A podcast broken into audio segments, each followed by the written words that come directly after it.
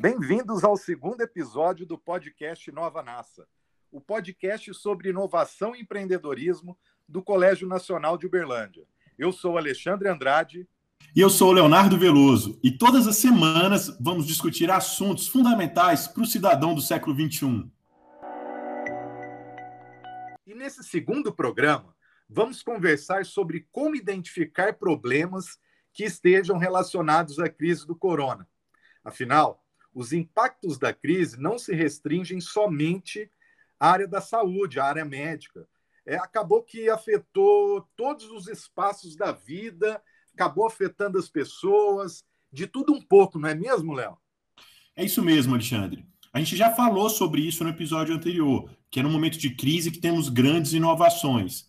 E elas não se restringem à área da saúde a gente viu que na área econômica, na parte de logística e tudo que está impactando as pessoas, a gente está realmente caminhando para viver um mundo diferente. Então a gente vai falar, nós vamos falar um pouco sobre como identificar e trabalhar com esses diversos problemas causados pelo coronavírus.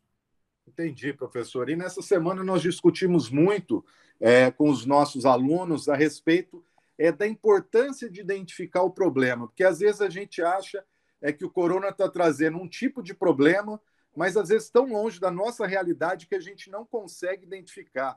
Nós falamos sobre empatia, sobre persona. Você poderia contar um pouquinho mais para a gente como identificar problemas em momentos de crise como o corona? Professor, foi isso mesmo. E isso a gente pensa que é, às vezes, só uma questão dos meninos do ensino médio, né? Que, que já vão logo, logo que a gente coloca uma determinada situação, já vão logo buscando a solução. E não é. A gente vê muito isso nas empresas, que onde a gente de repente surge uma determinada situação e a gente já quer logo resolver, sem sequer identificar qual que é o problema ali primeiro, né? Porque a partir do momento que a gente identifica qual que é o problema, a gente consegue é, difundir, vamos dizer assim, estimular a criatividade dos alunos, das pessoas, para que elas possam buscar soluções divergentes. E assim nascem as inovações, né, professor?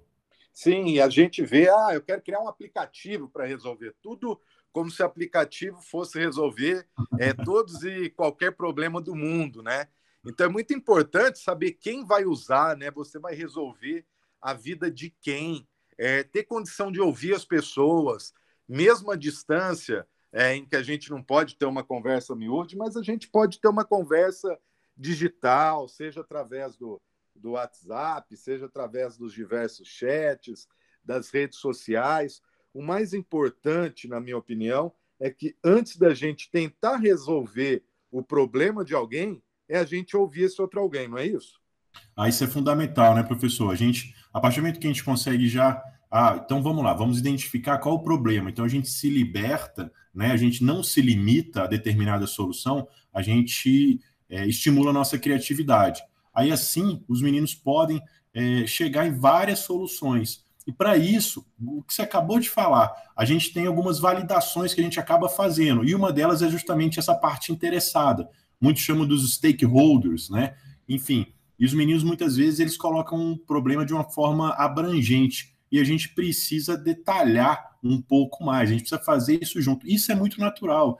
As pessoas elas tendem a fazer isso, inclusive no mercado de trabalho. E aí a gente tem que pensar, igual você acabou de dizer, para quem é esse problema? Né? Esse é, problema às vezes gente... as pessoas, Léo, desculpa te cortar, já cortando.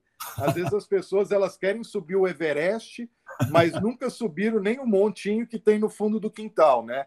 É, é muito importante para dar um primeiro passo é, a gente peneirar esse problema é, para que possa, a partir de uma, peque... de, de uma pequena solução, partir para o macro. Eu queria agora te perguntar, Léo, que uma das grandes ferramentas é, que tem sido usado é, no processo é, de resolução de problemas ou de identificação de problemas é a ferramenta do Design Think.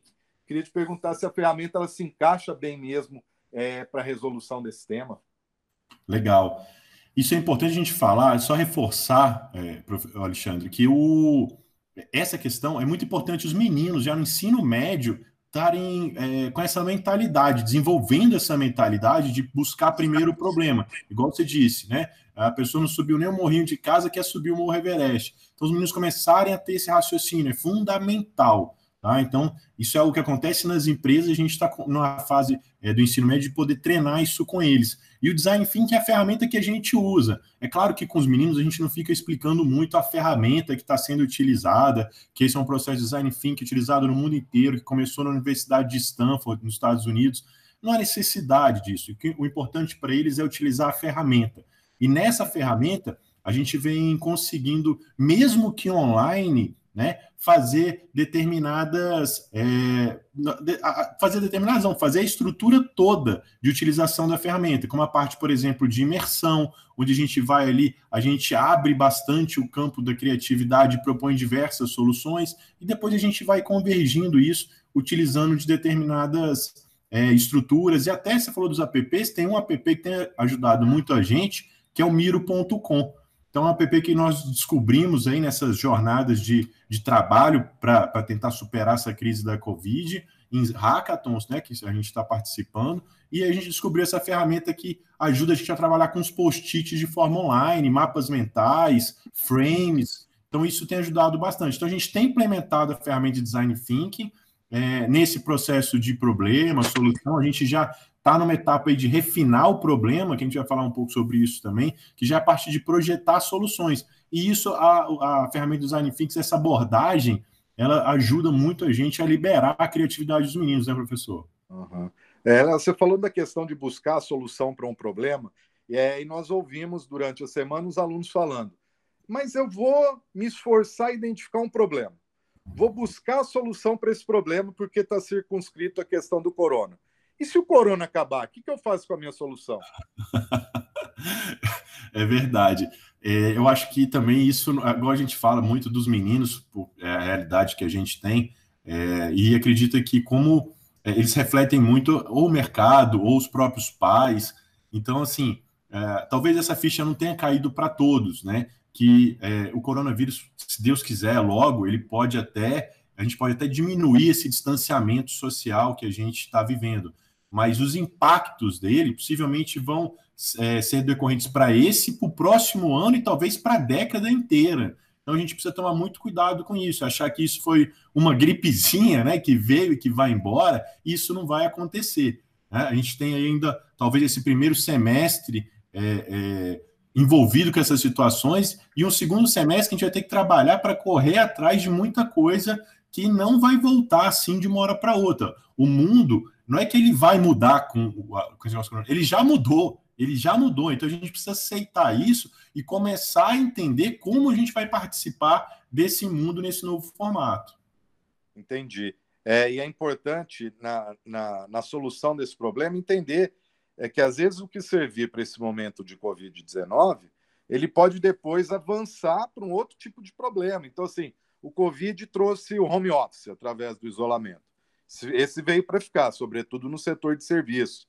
É, ele trouxe a questão é, do e-learning, do EAD, sobretudo para quem quer aprender constantemente. Muita gente né, perdeu o medo do EAD agora com isso. É, e várias outras, a, a, o aperfeiçoamento do setor de entrega, é, do setor de higiene. Mas nós temos uma outra epidemia acontecendo também, junto a isso, que é a questão da epidemia do fake news.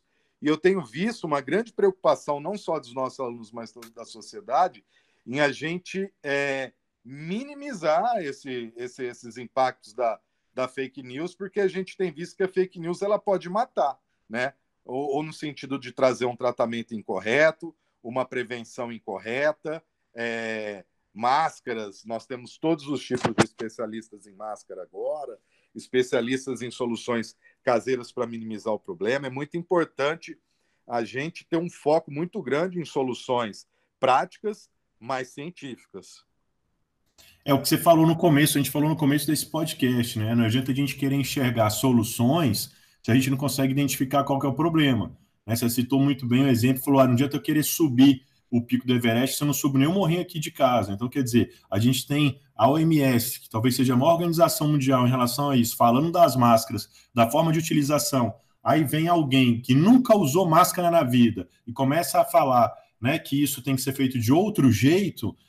Igual você disse, isso pode prejudicar, porque a máscara ainda, né, é, sendo utilizada de uma forma incorreta, ela pode trazer outras doenças. E aí, essa pessoa tiver que ir para o hospital, tiver que ir para uma UAI, isso só vai piorar a situação dela, igual você disse. A fake news pode matar, sim, tem que tomar muito cuidado, porque a gente está muito sujeito a isso o tempo inteiro, né? Entendi, professor. Eu quero é, deixar aberto, se você quiser colocar mais alguma questão, algo que nós não tratamos.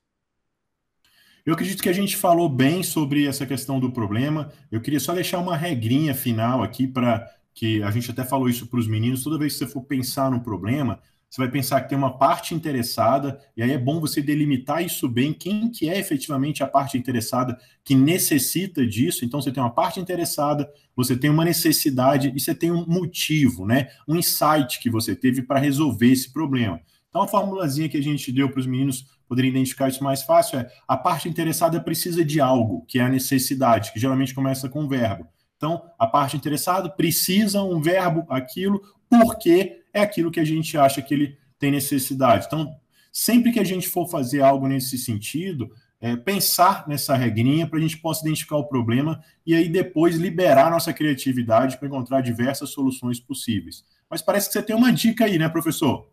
É, não, minha dica no podcast de hoje vai muito na direção da questão de fake news. Então eu trago aqui a leitura do livro A Morte da Verdade, é do Michiko Kakutani.